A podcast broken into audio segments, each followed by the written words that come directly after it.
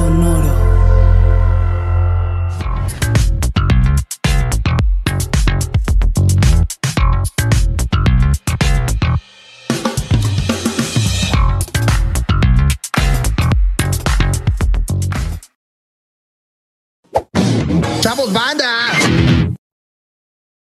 ¿Qué tal mis estimados herejes? Bienvenidos a Herejes, el podcast, un espacio para conocer y discutir tópicos históricos, científicos, filosóficos de actualidad y cultura popular desde el pensamiento crítico y la evidencia disponible, intentando siempre encontrar el humor y el punto medio, güey, casi se me olvida. Ahí al final casi la cago. Este invitado Casi, misterioso casi, casi. Que ya habló, pero yo soy, yo soy Bobby, amigo, su, su gigante amable de confianza su, y su amigo personal. Y me acompañan mis amigos abogados del diablo y coanfitriones, eh, eh, empezando por el Vasco, Alejandro Vázquez Aspilicueta. ¿Cómo estás? Bien, bien, estoy muy contento. Hoy grabamos un contenido con Bobby que los invito, si no lo fueron a ver, a que lo vean. En nuestro OnlyFans, este, ya no, no, no, está en el canal Ah, no, de el YouTube. otro. está Ah, ok, ok. En todas sí. las plataformas de audio es una entrevista con el director de la película El Suplente, Diego Lerer, eh, que la verdad salió muy linda, así que los invito a que vayan a eso. Lo estoy diciendo solamente porque como estoy vestido igual, no quiero que piensen que soy un sucio, lo grabamos hoy también. Eso y me olvidé de cambiar. Mira, yo que sí soy un sucio, hice ese contenido sin bañarme todavía, por eso estoy vestido diferente. Ahí va, exacto. Muy bien. Muy bien, sí, se notaba el olor desde acá. Eh, quiero decir que el invitado de hoy, quiero eh, valorar que creo que es la persona más amable que conocí en la Ciudad de México en mi último viaje. Estoy. Tan amable es que no solo me dio Fernet cuando yo estaba En, desesperado. en el oasis, este, fue- fue un oasis, Desesperado, su- fue un oasis casa, de sí. Fernet su casa. Sino que estoy seguro que él sí me hubiera acompañado en los trámites cuando perdí el pasaporte Claro, y no como las otras personas que hay conozco de aprovechar la Ciudad para de tirar la pedrada. Exacto. ¿Por qué no te Así acompañaron que o qué? Perdió el no me dejaron en el, solo. en el Mi aeropuerto. amigo, No mi soy tan amigo de la amable, Ciudad de ¿eh? Aquí no me- México. vos, vos decís que sí, vos decís que sí, que es incomprobable, no te preocupes. Pero bueno, seguí adelante, Roberto. Este, claro que sí, querido Vasco. Les voy a presentar, eh, querido invitado misterioso, al Ludovico Peluche de esta familia llamada el Podcast. el corsario Alejandro Durán Eraña. ¿Cómo estás? Este, ¿Qué pedo, mi Bobby? ¿Cómo? Muy contento yo, cabrón. Muchas gracias por esa presentación tan afelpada. Este, qué chulada, güey. Y qué chingón tener al invitado que todavía no presentas y que, y que este, ya teníamos muchísimas ganas de grabar con él. Y que es verdad, es de las personas más, este... Que, que más chingón nos trató en México, güey. Tiene Sí, razón, sí. Vasco. Hasta ahorita estoy cayendo en 20 en el... Sin lugar a dudas. Sí, Sí, totalmente. sí, o sea, cuando a mí me, Mendicuti me decía, oye, este, tu papá te da dinero, él, él me, me abrazó, se puso de mi lado y, y me defendió de, Ya, por favor, deja de decirle cosas a, a Bobby. ¿no? En mi me no. defendió del monstruo que es este Jorge López Mendicuti.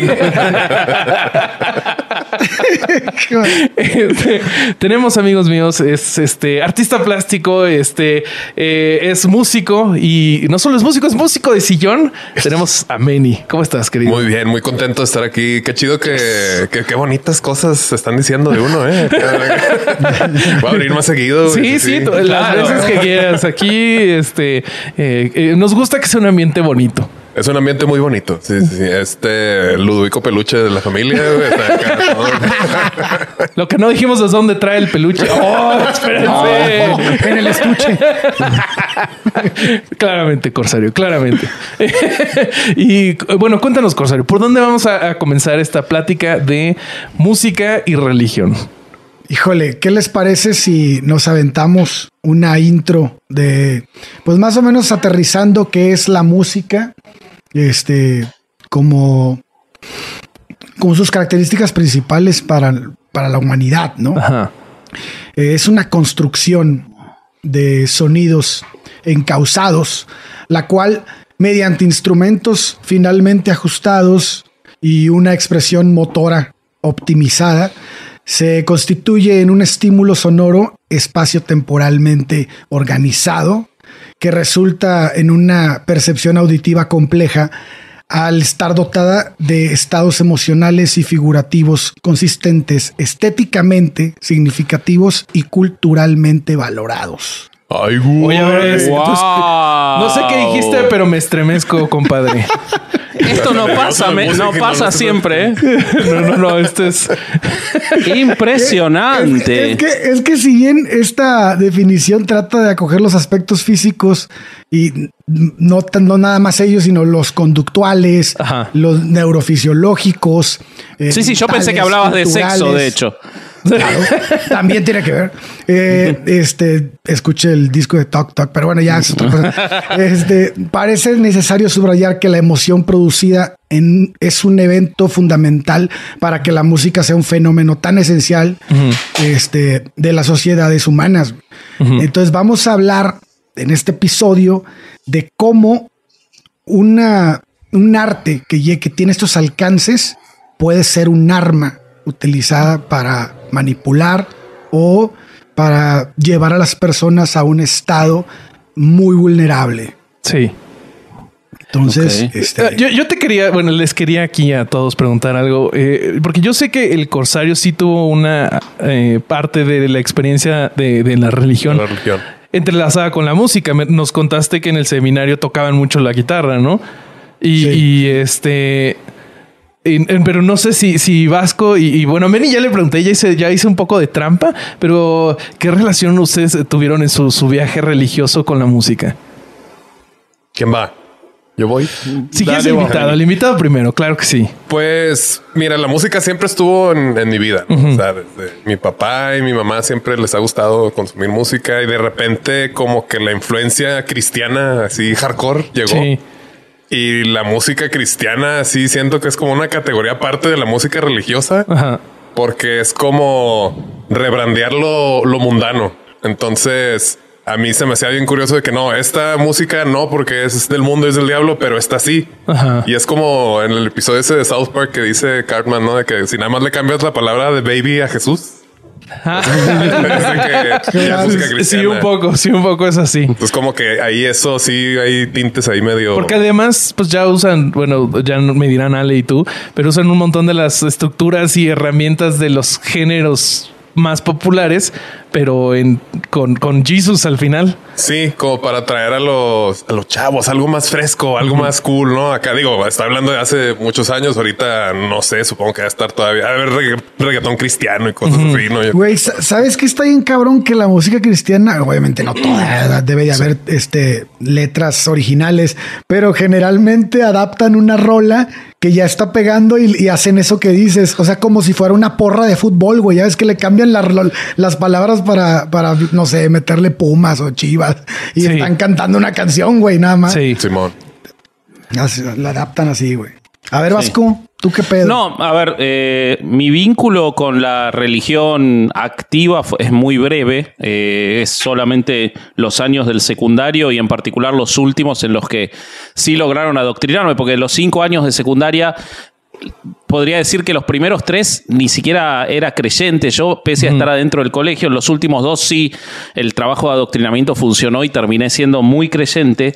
Pero lo que siempre recuerdo de ir a misa, no sé, ya sea para mi, para la comunión, la primera comunión, en la cual fui por obligación de, mi- de mis padres, eh, que a la vez lo hacían por mis abuelos, o sea que tampoco era ellos desde ser creyentes, o, cuando, o ir a, a ceremonias de casamientos de amigos, o a bautismos, o a comuniones de otros amigos, o incluso en el colegio, se me hacía que la música eh, de la iglesia, en, en nuestro colegio eran con guitarras, con los alumnos que tocaban y todo eso, era lo único tolerable.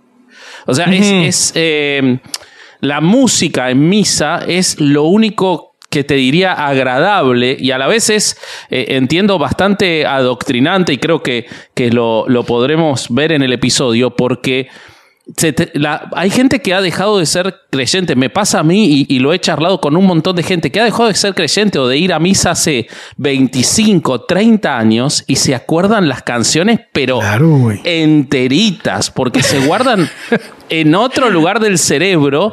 Sí, no eh, doblada, te- entera, ¿verdad? No, entera, entera. Enterita, la del cura queda. La del cura queda doblada en el recuerdo, pero la canción queda enterita.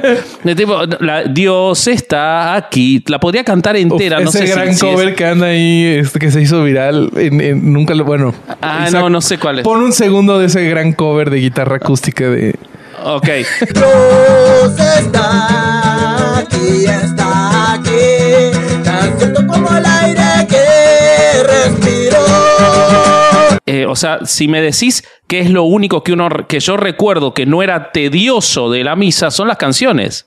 Las canciones eran hasta entretenidas, no son malas. Y, y- y creo que eh, no es accidental que así sea. O sea, que ese sería mi vínculo con, con la música en, religiosa. Después, bueno, descubrir un montón de músicos que le escribieron a, la- a la- a las distintas religiones o ver a- al cantante de los ratones paranoicos, a Juanse, cantar sus canciones para las, las misas cristianas y un montón de otras cosas que tienen que ver con, con, con el lado de la, la fe de las personas, de los individuos. Pero de la parte de la iglesia y la religión, lo que recuerdo muy fuerte es eso, es todavía hoy, probablemente no puedo decir el Padre Nuestro, pero sí puedo cantar las canciones.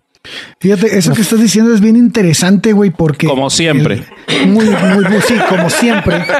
Porque Argentino güey. Claro, güey, claro. Huevo. Pero, pero esto es un cambio, eh, no sé si Manny lo sepa, pero es un cambio en lo normal porque normalmente lo que hacen ellos dos es decir, ¿sabes qué es muy interesante? Y dan su opinión.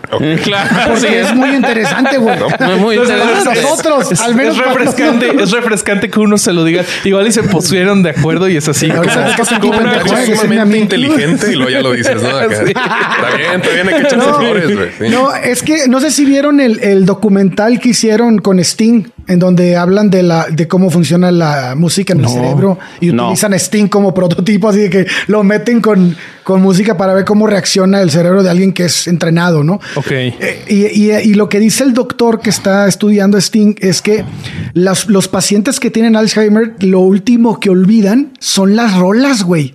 O No sea, eh, o sea, empiezan así a preguntar, incluso hicieron un experimento en donde están tocando una canción así bien básica en un piano y, y a, a una persona que tiene que está enferma y tocan una, una nota que, que se sale, es disonante de, la, de, la, armon- de la melodía y el güey y la, y la persona está dice, "Eh, esa nota no va. Y dices, No. no mames, qué pedo. Y dice, bueno, es que está la música, está alojada en una parte del cerebro que es la última que ataca el Alzheimer. O sea, O sea es- que es- vos me estás diciendo que, yo, yo me voy a olvidar de mis hijos, pero me voy a acordar de las canciones de misa, Sí, boludo. güey, si te da esa madre, sí, cabrón. Es el peor sufrimiento. Es el infierno, boludo. O sea, y- horrible, güey. ¿Son tus hijos? No sé, pero un espigador.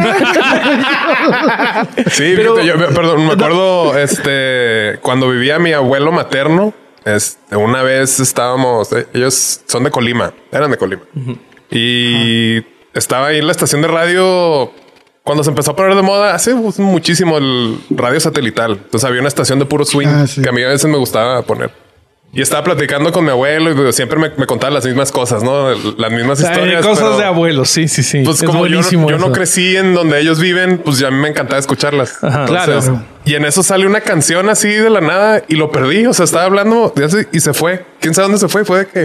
Y No empezó mames, a cantar ¿te, la te pasó canción. como a. Vasco que se murió la abuela junto? No, no, No, no. ¿Cómo, cómo estuvo eso?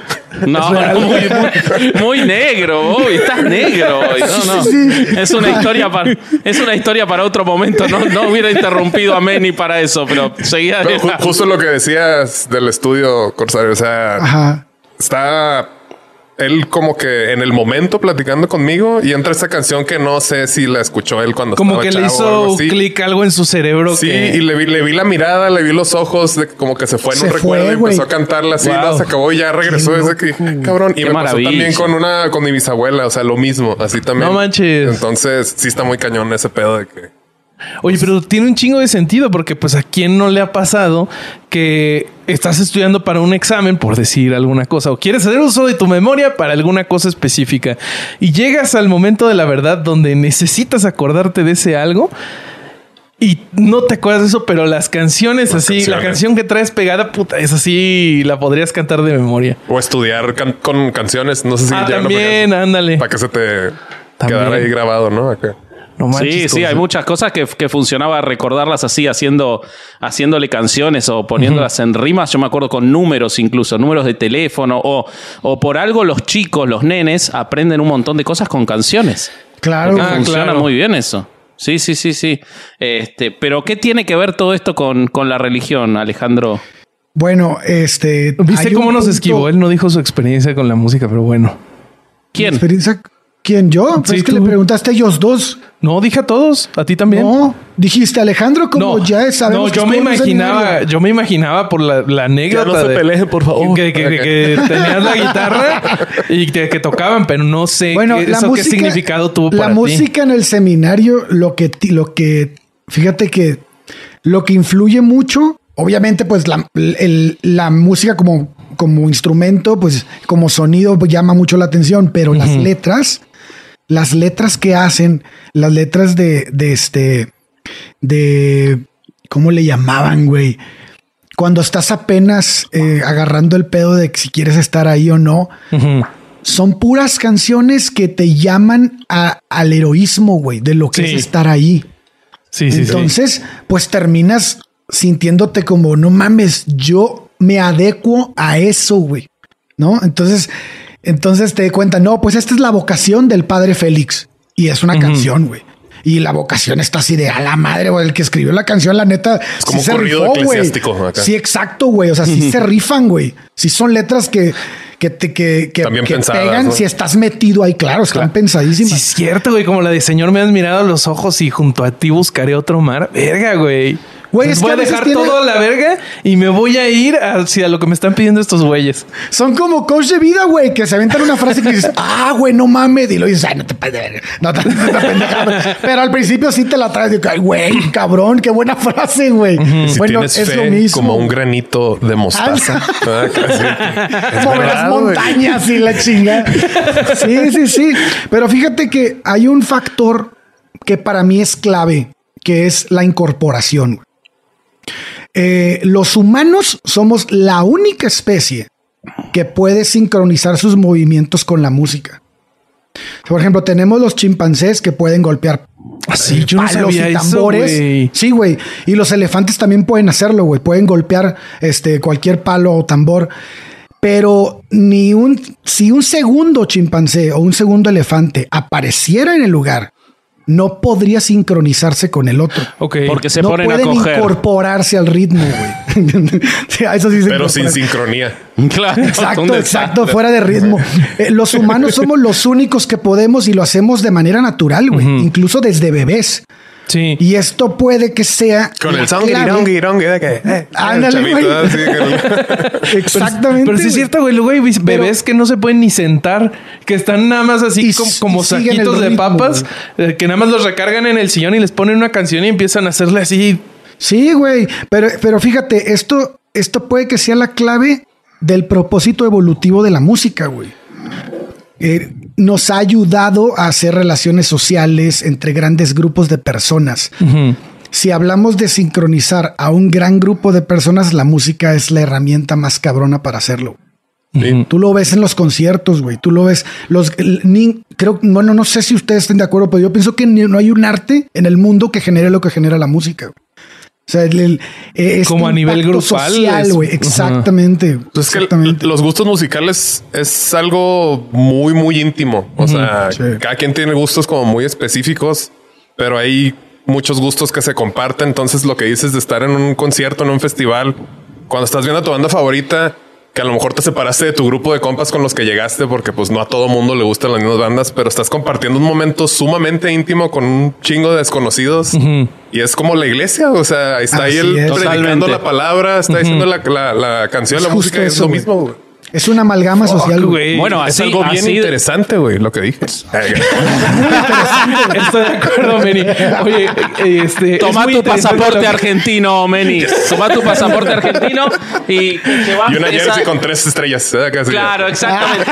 Ah, no, qué hueva ya, güey. Podés quedarte esta imagen de Messi con la Copa del Mundo para vos. Este, ¿Por qué le está por- copiando por- Cuauhtémoc Blanco, güey? No, no te permito.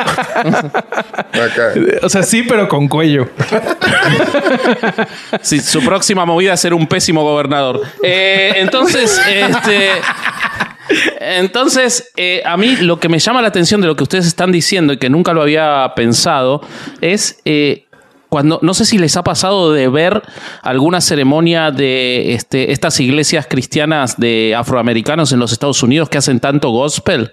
Sí. Eh, y es muy fuerte, es muy fuerte porque si, aunque uno no sea creyente, aunque uno quizás hasta no entienda el idioma, la- el solo momento en el que están con la música, con el baile, con, con- todos están compenetrados, pero la música es el elemento principal, uno se siente, no voy a decir parte, pero sí se siente conmovido por eso. Sí, Y- muy y- compenetrado. Exactamente. ¿Sabes dó- ¿Dónde creo que lo retratan muy bien? Y no sé si la vieron la, la película de Elvis. Sí, que ahorita sí, está en sí. HBO, dura como siete horas, pero esa escena donde él encuentra la, la carpa de gospel, siento que lo retrata muy bien. Mucha- muchos músicos famosos, pues su primer este Acercamiento. acercamiento. con la música es con el gospel, así como dice.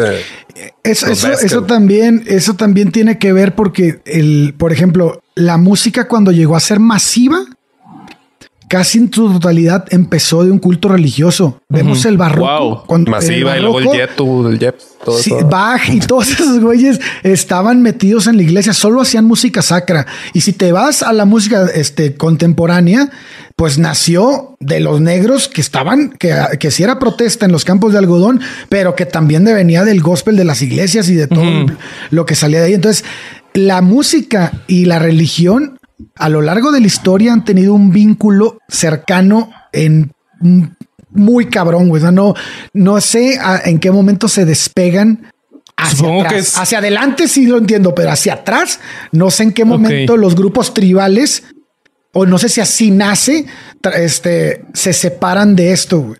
Entonces, eh, para mí esa es, es una clave y que la gente que utiliza la, la- la música para, para unir a la gente en una ideología religiosa, lo sabe perfectamente, güey. Sí, pero yo creo que está dividido, ¿no? O sea, sí creo que haya quienes saben de la efectividad del componer y del escribir este tipo de canciones, pero también creo que es una herramienta tan poderosa que eh, quien ya es creyente lo reproduce porque es parte como de su, su eh, día a día y es algo tan poderoso que, que lo va a transmitir sin este dolo. Nada más porque para esa Ah, persona es parte de esa experiencia religiosa, parte de su conocer a Dios o no sé, creo No, que pues creo que serían todo, estos dos. Claro, claro, sí. Bueno, pero también tiene que tener mucho que ver con, eh, por lo menos vos decías hacia atrás, ¿no? Cuando, cuando se, se junta todo esto. Eh, si- no hay que olvidarse nunca que por lo menos en lo que es Europa y lo que es la música, eh, la música en, en- en el desarrollo de toda la música profesionalizándose durante los siglos 13, 14, 15, 16, 17, te diría hasta 18 tal vez, eh, los mecenas principales eran o los reyes o las iglesias. Entonces era muy difícil que la temática, al igual que pasaba con, con las artes plásticas, por ejemplo, era muy difícil que las temáticas se alejaran de ahí. Y por otro lado, también era el, el principal componente cultural, o sea, no podías hablar de muchas cosas. Eh, o sea, la- las. O, o- o relatabas las historias de los lugares, de lo que iba ocurriendo, o hablabas de Dios. Mucho más no tenías que pudiera ser socialmente aceptado. Eh, y estoy seguro que eso tiene mucho que ver con cómo la construcción de la música ha estado siempre pegada a las iglesias. Por ejemplo, bueno, vos lo, lo explicaste creo que en el episodio de, de Bach, eh, que no vio nadie, de Herejes el podcast de la primera temporada. Eh, pero vos lo explicaste igual, Creo que, aunque nadie igual lo creo viera. que lo, lo escuchó más gente que el de fútbol. Sí, eso seguro. Eh, pero en, en las iglesias estaban los mejores instrumentos para hacer música compleja también. O sea, vos no ibas a tener un, un órgano gigantesco. Bueno, Bobby tiene un órgano gigantesco en su casa, pero el resto de la gente no iba a tener un órgano gigantesco en su casa. Iba a estar en las iglesias. Entonces también y no ibas a ir a la iglesia a tocar como Jerry Lee Lewis, ¿no? Porque así te iba a ir si tocabas como Jerry Lee Lewis en una iglesia. Entonces, me parece que todo está en un punto vinculado, ¿no? Más allá de eh, el aprovechamiento que se le puede hacer y de cómo puede permitir que ingresen las ideas de una forma más fácil y todo lo que decíamos. También hay una cuestión medio orgánica de quién iba a bancar a los músicos si no. Sí. Pero también creo que hay, hay un, un componente social. Bueno, primero, regresando un poquito a lo de Jerry Lee Lewis, hay varios sacerdotes que sí tocaron como Jerry Lee Lewis, pero no musicalmente. Eh, pero del, del lado de, de, de lo social, eh, si te fijas, o sea, sí, sí podemos ver ejemplos como por ejemplo los juglares o los este trovadores este que, que iban haciendo música sobre cosas más mundanas pero socialmente como que eso tenía una connotación un poco como más baja por Inferior. decirlo de inferior Es que el impacto y, no era y- y se, igual. pon- se elevaba ajá, exacto se elevaba mucho más la, la música religiosa en, en- socialmente creo yo no sé si eso haya, haya, haya muerto o, o, pues siento que ya es algo que ha cambiado muchísimo pero pues en ese momento era así Es que digo, no sé, yo como que todas mis anécdotas y todo lo que se me viene a la mente es más como enfocado a lo cristiano, cristiano, este, por, pues por lo que viví, ¿no? Sí. Pero sí se me hace, siempre se me hacía muy curioso de que catalogar, ¿no? O sea, de que esta canción o esta música es del mundo, acá, cuando pues en verdad, pues la música es música, ¿no? O sea, Sí. no porque le vayas a escribir una canción a, a este ser supremo que tú crees con tanta, este, con tanta fe, pues tiene que ser una canción así como que tan literal, como que puede haber maneras más creativas de este decir, no sé, esta canción yo la hice para Buda, pero pues cualquier persona la puede escuchar. O sea, no Claro. necesariamente eso. Meni, ¿cuáles eran los parámetros esos que, que hacían la división? O sea, ¿qué era lo que, lo que sacaba a la música de lo, de lo religioso? ¿Cu- ¿Cualquier cosa que no hablara de Dios? O, o había en particular algo, por ejemplo, más prohibido, más permitido y de Dios? O sea, ¿cómo, cómo era esa, esa cuestión? Pues mira, ahorita que dijiste lo de que te acuerdas de, de las canciones de cuando estabas en la escuela, secundaria y todo, es de lo que más me acuerdo yo de también de, de cuando íbamos a la, a la, a la misa cristiana, porque era, o sea, empezaba y era el, el este, ay, se me fue la, la palabra. Lo primero que pasaba en la misa era el, el- cuando están ahí todos cantando con la banda para, para la alabanza.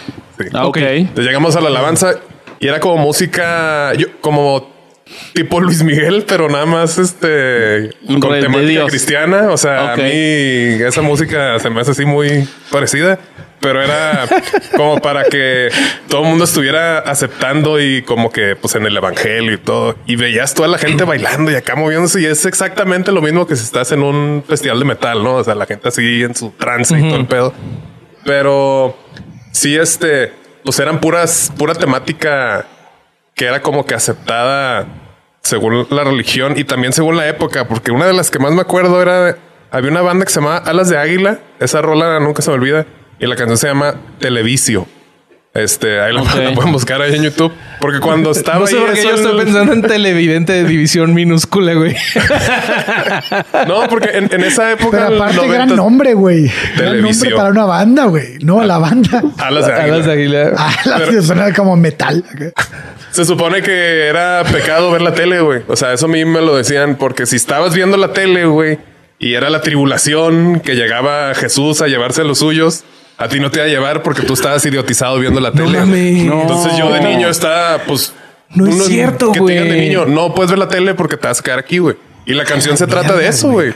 Búsquela en YouTube, ahí se les paso un link todo y es...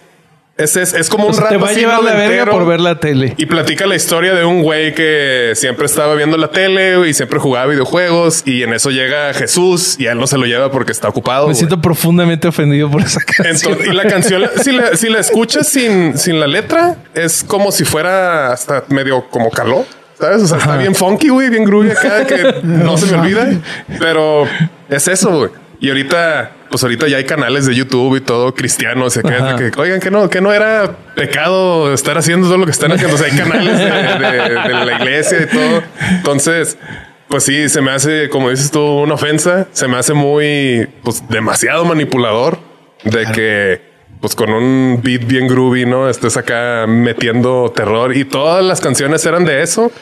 Este, pero sí, al momento de tú poner otra canción que ni siquiera sean letras feas, ni estoy diciendo nada del diablo y nada, nomás que no es cristiano, que no, eso no se puede porque no es cristiano. O- sea, como si no fuera kosher o algo así. O sea, Por está- ejemplo, una canción de amor de pareja no, se- no estaría no, permitida. no, porque no es el amor de pareja. Quién sabe si es este, pre- este prematrimonial, no sé. Es mundano. Ah. Entonces, no sé, se, sí, sí agarré como mucho. Escosor. Sí, así Ah, como no sé ni qué como- sí. significa, pero sí para allá. Como que te da cosa. Escosor, escocés. Eso, eso dice la gente que dice, es que no digan cringe, digan escosor, escosor. Eh, pues me daba mucho escosor. escuchar. Entonces, realmente para lo cristiano, pues así como que dijeras parámetros, parámetros, pues era nada más mientras fuera como aceptable. Sí, O lo de kosher es muy- una buena, una buena definición, solo si era aceptado por ellos. O sea, tenía que tener el sello de calidad de la de Y cu- y televisión. curiosamente, esos discos, ¿dónde creen que los vendían? Claro, Ah, pero seguramente se los vendían. ¿no? Acá sí, ahí están todos. Oye. y tenga mi hijo su cassette y todo el pedo. O sea, huevo. Oye, déjame platicarte una anécdota que, que me pasó a mí cuando estaba en Tampico. Recién regresé del seminario, me invitaron a, a este a tocar en una en un grupo para una iglesia, güey. Este, católica. Y entonces, pues ya, yo me acuerdo que traía de moda el disco de Californication de, de, de Red Hot Chili Peppers. Uy, pecado Y, mortal. este, y no, espérate. Entonces agarró la guitarra y yo pues me senté en la sala donde estaban ensayando y todavía estaban ahí comiendo. Y yo me senté ahí con la guitarra y empecé a tocar, güey. Y de repente llega una chava y me dice, oye, este, híjole, qué pena, pero ¿podrías dejar de tocar esa canción? Y yo, ah, chinga, ¿por qué o qué? No, pues es que esa guitarra fue bendecida por un sacerdote solo para tocar música católica. No. Y yo, hola, es la primera vez que lo escuché en mi vida. Ni en el seminario pasó eso, güey. Y pero O vos sea, no le Por eso estoy trasteando acá, así de con razón. Es como en los videojuegos, güey, cuando No le mames, pones un efecto a un arma, entonces tiene como más 10 de, de holy damage. Ándale, ándale. Es- era, era como una guitarra kosher, güey. No podías utilizarla para otra mamada más que para eso, güey. Che, ¿y no se desafinaba nunca? O sea, era, ¿tenía algún poder la guitarra? ¿Se le rompían las no cuerdas pregunté, o...? No pregunté. Nunca se le rompió una cuerda a la verga. Nunca. Nah, no sé. Pero vos le hubieras dicho, vos le hubieras dicho, yo también vengo de ser bendecido por un sacerdote en el seminario. Estamos igual. No mames, Eh, qué horrible. Oye, pero, pero hablando de, de, de, de estar o, o de quienes son parte de, de los grupos de música, hay un podcast que se llama La Cizaña que está conformado por ex cristianos, son buenísima onda. Ya me invitaron alguna vez y, y están bien chidos su, su Ex podcast. cristianos. Sí, sí, sí, sí, sí. está bien bueno, la verdad. La mayoría de los cristianos que yo conozco son como ex ex junkies o ex, este, ex cagadero que ya, ya hicieron todo su desmadre. Igual pero ahora es- sí de que no, ya todo eso, todo Igual eso es pecado. primero tienes que ser junkie, Ajá. después este cristiano. Cristiano. y si logras sobrevivir eso, ya pones tu podcast. Sí, y si le. y luego ya no, otra vez junkie. Y luego así es el círculo, es el Sí, círculo. sí, de la es vida, un círculo de la vida, pero John. este, solo si vives como los de los Rolling Stones lo logras, lo logras cerrar. Pero lo- eh, este, en varios de sus capítulos ellos platican cómo es la vida de alguien que logra estar, ser parte de un grupo de música cristiana y está bien cabrón porque es como, como si fueras el rockstar. Ellos platican que empiezas a tener beneficios. O sea, por ejemplo, dentro del servicio de la misa, pues ya no estás tú con la perrada. Tú estás en un green room, güey, con refresquitos, con comida. eh, Disfrutando el diezmo. Ajá, ajá, y pues la música se vende, güey. Entonces, que es como una forma de tú elevarte encima de los demás. O sea, esa, ese tipo de estilo de vida que luego ellos critican, como que se, se vuelven parte de. Siento que es, Es como un club VIP Ajá. así. me, me recuerda un poco, güey, a los este, televangelistas. Que igual este, toda la doctrina cristiana critica ese estilo de vida, pero ellos son parte de. Sí. Está Sí, sí, sí. cabrón, ¿no? Sí, pues por algo el Kanye estaba con el Sunday Service, porque pues, es un chingo de feria lo que hay en ese pedo del, del religioso, güey. Y ¿Cómo es eso? bien chido, ¿Cómo es eso lo de Kanye? No lo sé. El Kanye, o sea, Se lo que dijiste súper de- de cristiano, lo del ¿no? gospel, haz de cuenta que lo agarró y lo modernizó y se, se viralizó en un Coachella hace que como unos seis años, cinco años más o menos. Y tocaba así en, en- en una montañilla ahí en, en- en el valle. Ajá. Y alrededor tenía todos los músicos, este, todos vestidos así con su ropa Yeezy bien chido, acá así con el mismo color y la paleta de colores. Y era, o sea, el Sunday Service era la misa, pero él la daba. O sea, Wow. música muy, muy chingón. Pero ya cuando ves bien de que pues sigue siendo, o sea, algo religioso, sí está como que, uy, güey, no sé, está medio, medio. Claro, y, a- y ¿cómo así era? captó Es- a un montón de, Te, te- escosor. te provoca escosor. Escochar. Me escosaba cada que lo veía. No mames, pero fíjate, artistas de talla mundial que, movi- que cambiaron de alguna manera el rumbo de la música, como Bob Marley, eran canciones religiosas, güey. Y es lo que te digo, no tiene, no tiene que ser así tan literal. O sea, el, el propósito de la canción puede ser lo que sea. Ya cada quien lo interpreta. A fin de cuentas, la canción o sea significar diferentes cosas para ti, para mí. O sea, es, Sí, es lo claro. bonito. Yo siempre platicaba con, con mis primas que son este, hijas de, de- Mi familia materna es la que es bien hardcore, así, este, cristiana. Pero muy, muy ok. hardcore. Ya la nueva generación como que es cristiano, pero ya Más más, más, más relajado. O sea, vieron como que, eh, pues no Cristiano tiene que ser tan cultural. Así. Ajá, así como más este open mind, ¿no? Acá. Y era de que, pues, a mí siempre me gustó la música y hacer música. De hecho, ahí ella me, ella me, me enseñaron a tocar la batería. ¿me estoy No manches. Porque pues eran parte del. ¿Y no era del- una la batería bendecida pues, solo para tomar canciones cristianas? Sí, pero. Pero, ahí no hay na- melodía, nadie se da cuenta, güey. Sí, nomás Ah, me, bueno. me ponía unos clavos aquí y ya empezaba así. Ya o sea, no, los, Unos silicios en las baquetas, güey. en el cristianismo no hay, no hay, no hay. Ah, no hay Sí, no, no, no, no hay. Pero lo que le decía, pues la música, pues es una canción bien bonita y aunque sea cristiana, pero no tiene que decir, este, esta canción es cristiana, Jesús te amo. O sea, Sí. no tiene que ser así. No sé. Pero, pero me parece que también hay una parte en la que, obviamente, eh, hay un montón de, de música en la que uno puede sentirse eh, movilizado espiritualmente y que no es necesariamente cristiana o, o- o- o religiosa así in your face. Como se dice en español, escosor. Así escosor. Este, pero.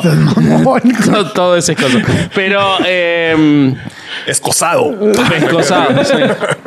Pero eh, si lo que la, si quienes están, eh, o sea, si la música se está utilizando para llevar a la gente hacia una determinada religión, no van a poder aceptar que se corra el riesgo de que vos puedas entender esa espiritualidad para otro lado que no sea el de ellos. Entonces creo que tiene más que ver con esa idea de solo escuchar nuestra música, porque con nuestra música nos aseguramos de que te vas a quedar con nosotros. O sea, sin duda, no, no es que puedan decir, la música de Bob Marley puede ser espiritual, sí, pero capaz te haces Rastafari, o te haces este, yogi, o, o te haces budista. O marihuano. No, bueno, también, todas las anteriores.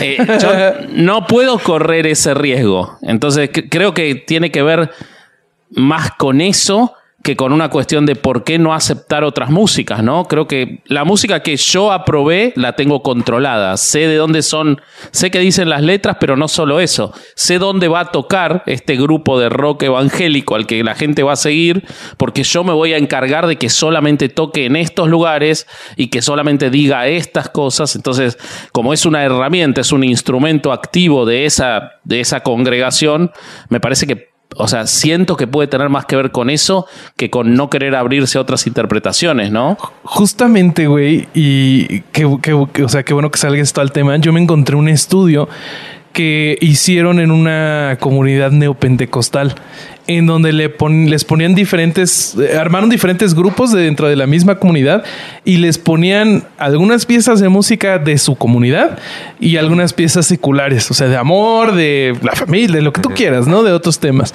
Y, y, este, luego les hacían una encuesta eh, en donde sondeaban los sentimientos que habían sentido.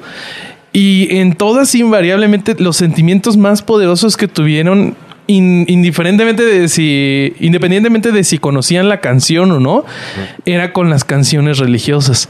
Y dentro de ese estudio lo que salió que era lo que provocaba esto, era pues en una parte obviamente conocer la, la canción, pero en otra parte la repetición. Entonces también hay una parte de, de que hay fórmulas en donde la música religiosa también depende mucho de, de repetir y repetir. O sea, si, si te fijes, no, no es de que tengan muchos versos diferentes y el coro se repite un chingo de veces. Al, fin, al final creo que todo se reduce a llevar tu, a tu mente a ese trance. Porque al fin de cuentas la música, ir a festivales, estar bailando, es una manera de meditar. Sí. O sea, estás meditando la meditación o por inhibición o por excitación. Entonces estás como el rosario. O sea, que estás así Sí. con, con rosario lo mismo, lo mismo, lo mismo. Tu mente se, Se va a la se verga, pone sí. casi, güey. Es que, ah, mira, esto es lo, lo chido. Entonces, pues siento que es esa manera como de medio hacer que toda la congregación que quiero que se venga conmigo entre en trance para yo decirles Claro. qué es lo que sí se puede y qué es lo que no se puede, ¿no? Porque, pues a fin de cuentas es eso, güey. No sé. Es que está bien maquiavélico, güey, porque es, o sea, lo que decía Vasco de que pues es la parte más tolerable, pero también la parte más tolerable es la que te pone vulnerable Sí. Claro, güey. para que de repente el o sacerdote o pastor te diga que está bien o que está mal. Y estás acá lavando y todo, y luego ya. ¿Alabando con- o sí, lavando? ya lavando, alabando, ya con el diezmo y todo. Y, y pues al fin de cuentas, creo que de eso se trata, ¿no? Casi, casi de. Ahora, les hago una pregunta a los dos músicos. Eh, ¿Esto pasa solo por, por el contenido de las letras o tiene mucho que ver? O sea, o, tienen estructuras determinadas y fórmulas determinadas de, en la música para que esa música sea tan atrayente. O sea. ¿Dónde está la trampa en la parte musical? Porque de las letras entendemos, obviamente a uno se le pegan las letras, pero ninguna canción eh, se vuelve pegadiza por la letra. Solo por las letras, ajá. Pues digo, o sea, Exactamente. la- las canciones que es el, el intro, coro, verso y está el hook, hasta eso, o sea, es el gancho, es lo que te va a enganchar. Y pues es como, pues la estructura sí que es la que te va a atrapar de, de musicalmente. Ya de ahí creo que puedes ya, este, fill, fill in the blank de la letra que quieras poner. Pero pues es tener un buen gancho, ¿no? Para, para atrapar ahí a... Ese es el machote, ¿no? Así sería como. El machote. Y en, y en eso, Pero El también esco- eso el va. escosor. El escosor. Eso también va involucrado con, con, lo, con las, los acordes que utilizas, güey.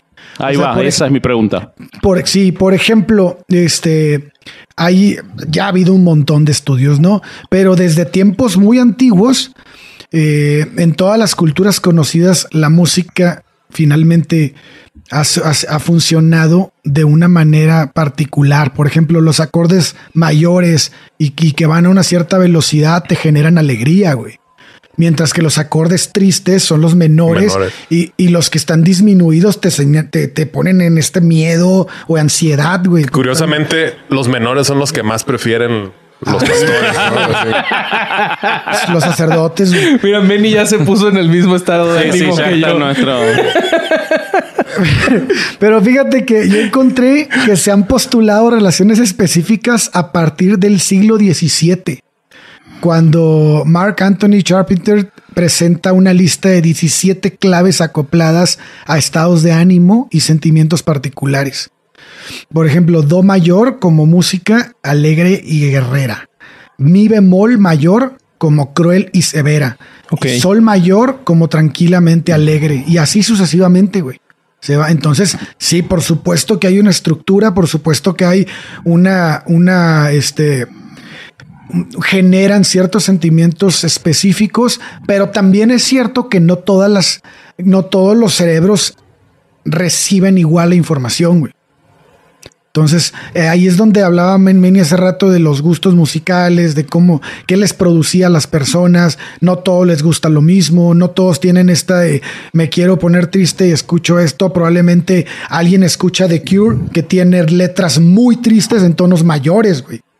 Entonces, ahí existe este tipo de mezclas. Entonces, este, pero sí, definitivamente puede ser usada para un chingo de cosas. Sí, porque digo, los, los, los acordes, las notas, así como decías, conforme el, de acuerdo cómo las, las, las utilices, pues sí te va a tocar ciertas fibras ahí, ciertos sentimientos. Entonces sí, sí, este, sí es una manera de manipular las emociones, ¿no? O sea, es como dices, digo, los gustos es diferente, pero pues, Sí. todo el mundo tenemos como que las canciones que nos gusta escuchar cuando estamos de buenas Sí. o cuando estamos. Sí, claro. tristes, güey. Sí.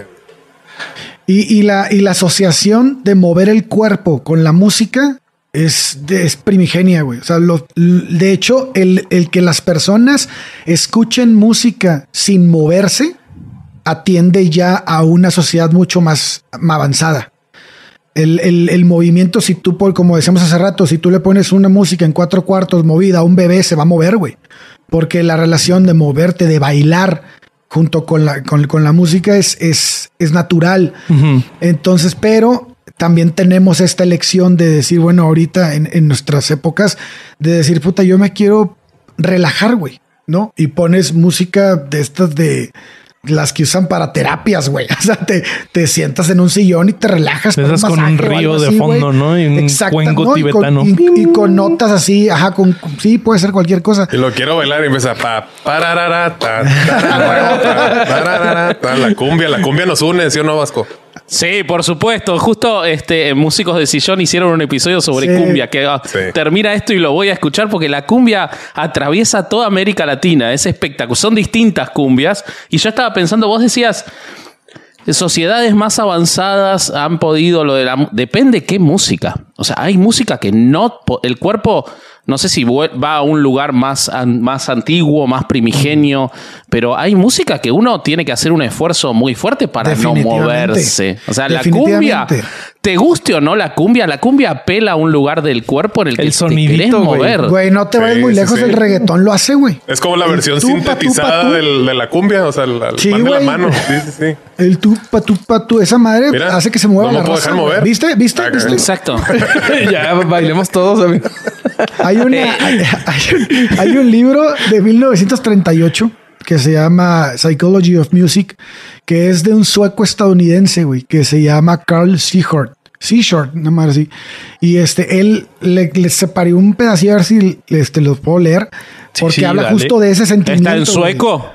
Sí, está en sueco. A ver, dale, dale A ver, para si lo puedes leer. pero yo lo voy a leer en náhuatl. Ah,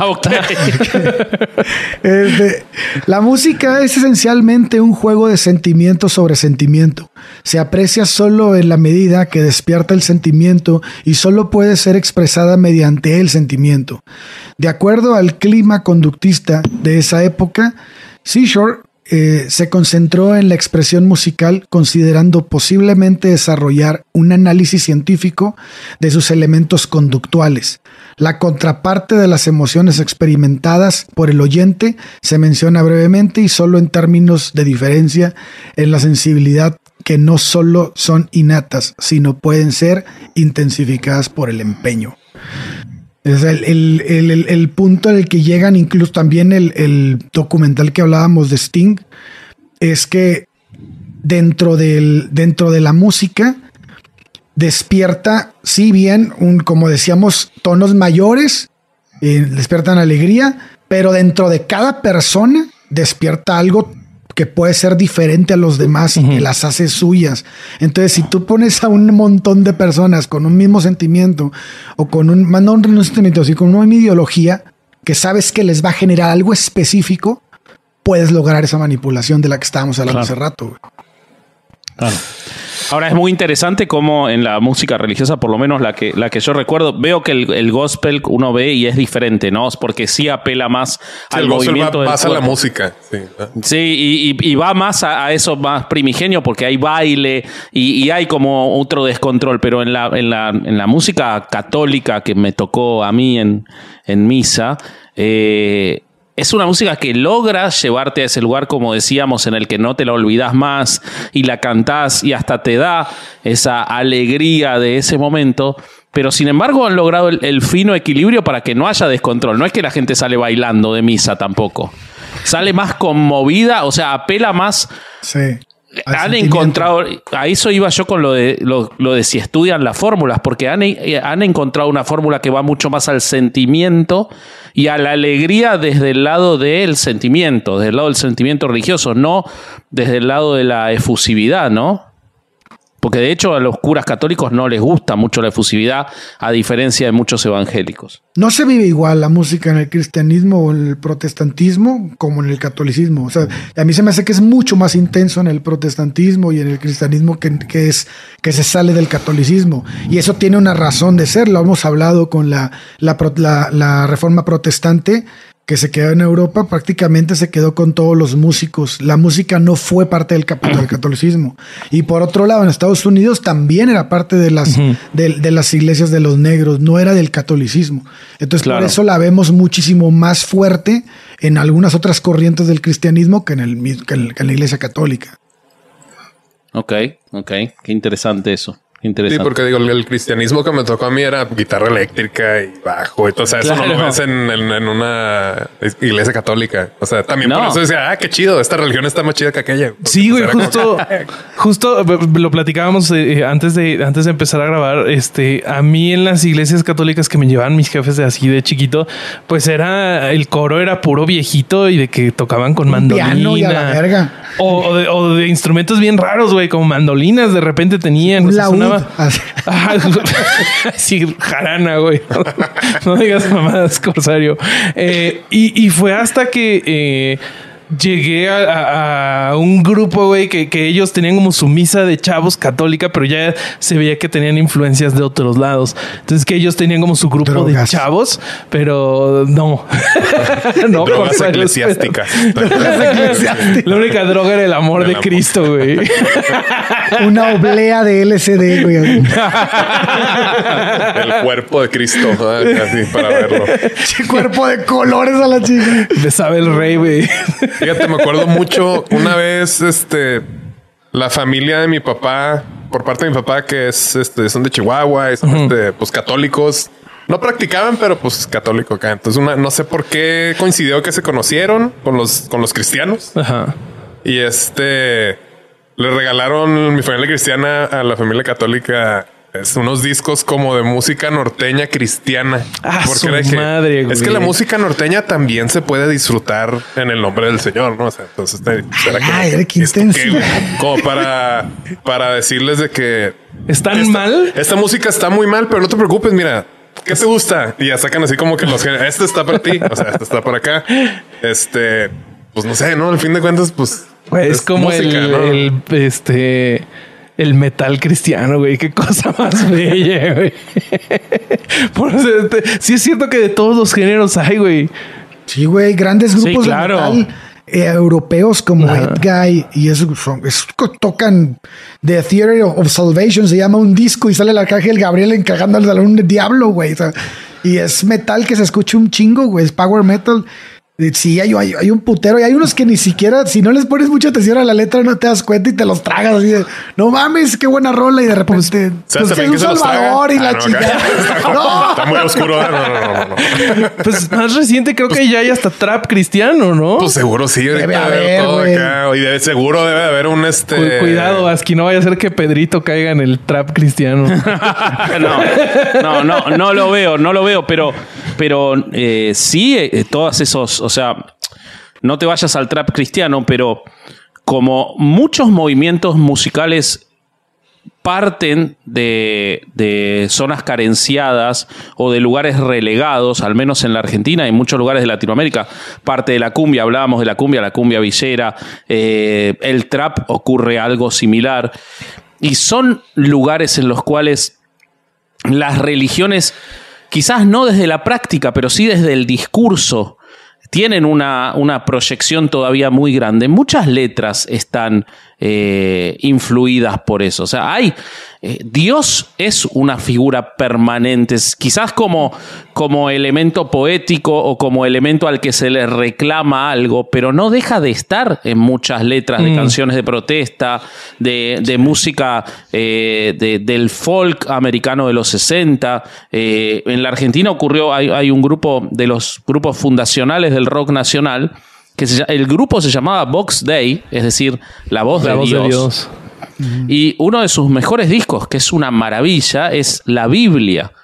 Y son canciones inspiradas en la Biblia, eh, desde un lugar de un rock medio pesado de los de fines de los 60, eh, en el contexto de una dictadura militar.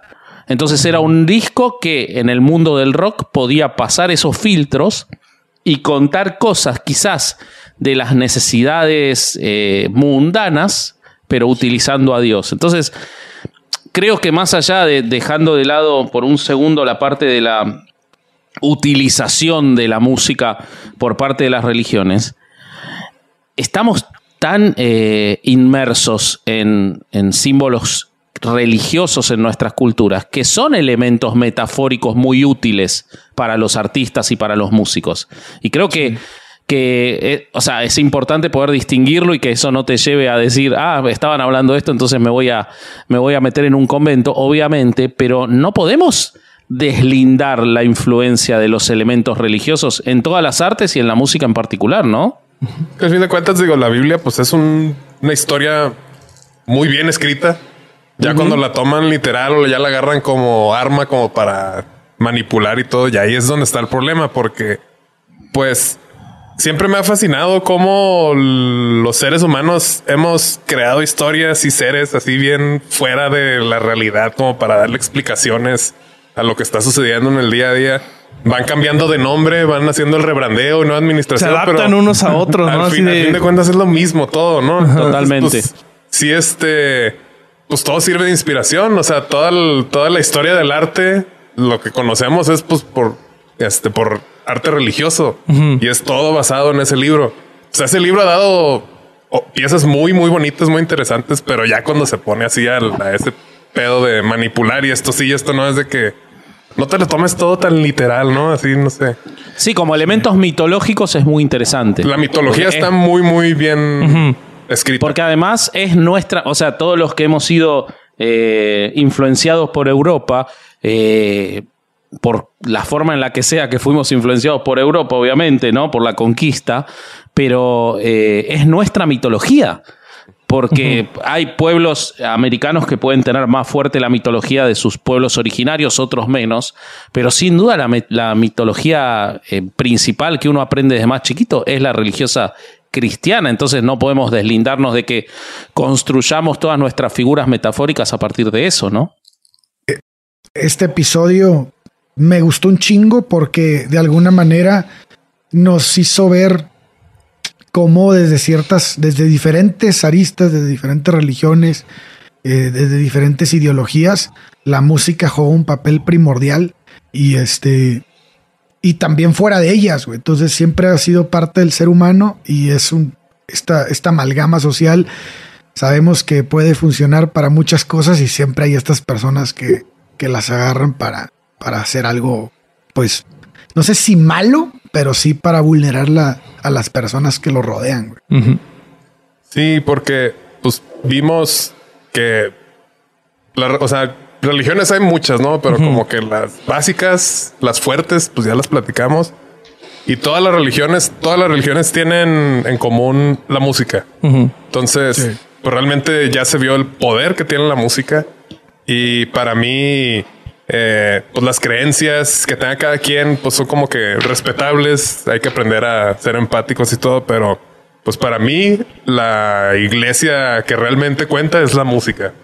No sé. Ah, Uf, uf. Muy bien, muy bueno. ¿Sabes, sabes qué? Se me- se- un, un comentario o un aporte que se me hizo increíblemente inteligente y, y bueno fue este de Vasco que, que hizo ahorita y que me hizo, me hizo pensar eh, en que pues no porque una canción o, o cierta música haga menciones de, de temas religiosos, no hay que descartarla por completo. Como que uno si piensa como en música religiosa, pues automáticamente piensa en lo que todos pensamos al principio del episodio, pero creo que pues no por eso hay que descartarlo. Entonces, muchas gracias Vasco por tu inteligente comentario. Para eso, para eso estoy, querido, desde que soy campeón del mundo. Para eso estoy. Eh, Para eso estoy loco. Siento, siento que, que eso va a hacer que alguien en los comentarios, el argentino es bien mamón, ¿por qué está Sí, ahí? sí, es que sí es. güey. Es que sí soy. Es que sí soy. ¿Por qué van a decir otra cosa? Eh, yo quería agregar, porque Meni dijo algo muy interesante. Eh, obviamente, como la pregunta, más allá de los estudios que trajo Ale y del conocimiento musical que pueden tener Ale y Meni, eh, nosotros hablamos de, de cómo nos influenció y, y cómo lo vivimos y qué pasa con la música, y eso es por las religiones que conocimos, el catolicismo, el cristianismo evangélico, lo que sea. Pero no hay que dejar de lado que, por ejemplo, en el judaísmo, muchos eh, rabinos cantan toda la ceremonia Sí. y son grandes cantantes. Eh, o sea, durísimo, en, en- en el islamismo, el cantar es una parte fundamental y son enormes cantantes quienes, por ejemplo, llaman a las ceremonias, a los templos. Entonces, la música está pegada a las religiones. No es accidental, está buenísimo saber cómo está construido. Creo que eso fue lo que, lo que pudimos desarmar un poquito en el episodio, pero no hay que quedarse en el error de que esto es algo que pasa eh, en el catolicismo o en el cristianismo. Esto está en todas las religiones, incluso las que dicen prohibir la música, lo que prohíben es la que no es la de ellos, ¿no? Claro. Entonces, nada, eso. Pues qué bonito, qué bonito episodio. Eh, bonito. Si quieren ya para despedirnos, Meni, por favor, cuéntanos cómo te encuentra la gente en redes sociales, qué proyectos traen, dónde te escuchan, todo. Cuéntanos. Pero es un momento de, ver- de- de vender. Pues a ver, este le vengo trayendo aquí. no, en, en Instagram, que es la red que más uso, estoy como arroba no soy Manuel. Y en las demás ya encontré ahí un handle es arroba acá soy Meni. Pero pues, y pues para los que no sepan, en el mundo de los podcasts tenemos un podcast de música que se llama Músicos de Sillón. Y está hablamos- buenísimo. Sí, Chulada. muy divertido. Nos divertimos mucho este, haciendo los, los episodios y todo. Y pues Con el gran Lolo Espinosa. el gran Lolo Espilosa, eh, a.k.a. Dexter. Para mí es Dexter. Sí, para pues él. así lo, Ah, lo conozco. Y pues digo, también pinto, ahí hago música y todo. Pues ahí, si me siguen, ahí pueden ver lo que, lo que, lo que hago. Vayan, síganlo, Sí. síganlo y, y vean lo que pinta en los skate parks. Está bien bonito. Sí, Eh, nosotros, este es el año de Patreon, ¿no, Vasco? Este es el año de Patreon. Suscríbanse a Patreon. Eh, hay mucho, mucho, mucho contenido. Es la mejor Eh, manera de apoyarnos. Ah, sí, sin lugar a dudas, pero además a cambio de ese apoyo que, que es el principal objetivo para poder sostener herejes, ya vieron que nos desmonetizan a veces y cosas así, eh, les estamos subiendo contenido todas las semanas, uno o dos videos, Eh, ahora nos estamos dividiendo para hacer eh, contenido, hago un epi- o algo de contenido yo, hace algo de contenido Bobby, algo, algo de contenido yo, hace algo de contenido Bobby y así, ¿no? Sucesivamente. Eh, Está este, padrísimo. eh, Sí, no, y, y el Corsario ahora para cuando hayan visto esto va a haber ap- aprendido a usar la cámara solo y va a subir contenido. Yo, yo quiero aclarar que no es, es no Sí, no, eso es lo que quería aclarar. No es por falta de voluntad del corsario, amigos míos, es por falta de habilidades técnicas. Eh, no sabe cómo grabarse, ese es el problema. No tengas Es que ser un explícito, cabrón. Es que a ver, yo sentí que era mejor que te dejáramos como boomer que como que te valía verga. Porque claramente no te vale verga. eso tienes Ah, razón. es que no sabe. Sí, güey, con sí, razón no no sabe. acá. Ah, no es, no es malo, es estúpido. Claro, es pendejo. Eh, discúlpame, corsario, por hacerte quedar mal. Y No. Ay. Y el Corsario también hace un podcast de música. Es un podcast en el que eh, hablan de cómo cualquiera, ustedes busquen a, a la persona más blanca e iluminada que quieran y él le encontró una infancia horrible y se llama Veriados. Así que vayan a escucharlo también. Eh, no sé cómo hace, pero a todo el mundo le encuentra infancias horribles. Es, Sí, es un la- el abuelo super- culerísimo, el una mamá superpoder del corsario. Sí, sí, sí, sí, sí. Sí, sí, sí, sí. Este, así que, bueno, nada. Y yo soy vasco.hereje. Eh, yo soy Bobby.ereje en todas las redes sociales. ¿Y usted, señor? Yo soy corsario.ereje, igual en TikTok y- e Instagram. Y Meni. Meni, Y, no soy Ah, dijo, Manuel y arroba no acá soy soy Manuel y arroba acá soy Meni. Me ganaron el no soy Manuel. Eh, y, y esto fue otro domingo de no ir a misa y escuchar es el podcast. Adiós. Vamos. Dios está aquí, está aquí, tan cierto como el aire que respiro, tan cierto como No, yo tengo un chingo, pero ya sobre los estudios de psicológicos, no sé si quieran entrar en eso. güey. Sobre el quieres- Alzheimer no- de Sting y todo eso. Sí, ten- es que encontré una a un. No mames, que yo no sabía que este, Sting tenía Alzheimer. No, no, tampoco. Pero Sting no Eso- tiene Alzheimer. güey. A la verga. Y Güey, le dije, ¿será? ¿No será? No, güey. güey, es que hace rato me hizo dudar. Step into the world of power, loyalty, and luck. I'm gonna make him an offer he can't refuse. With family, cannolis, and spins mean everything. now, you wanna get mixed up in the family business. Introducing The Godfather at ChumbaCasino.com. Test your luck in the shadowy world of The Godfather slot. Someday, I will call upon you to do a service for me. Play The Godfather now at ChumbaCasino.com. Welcome to the family. No purchase necessary. VGW Group. Void where prohibited by law. 18 plus. Terms and conditions apply.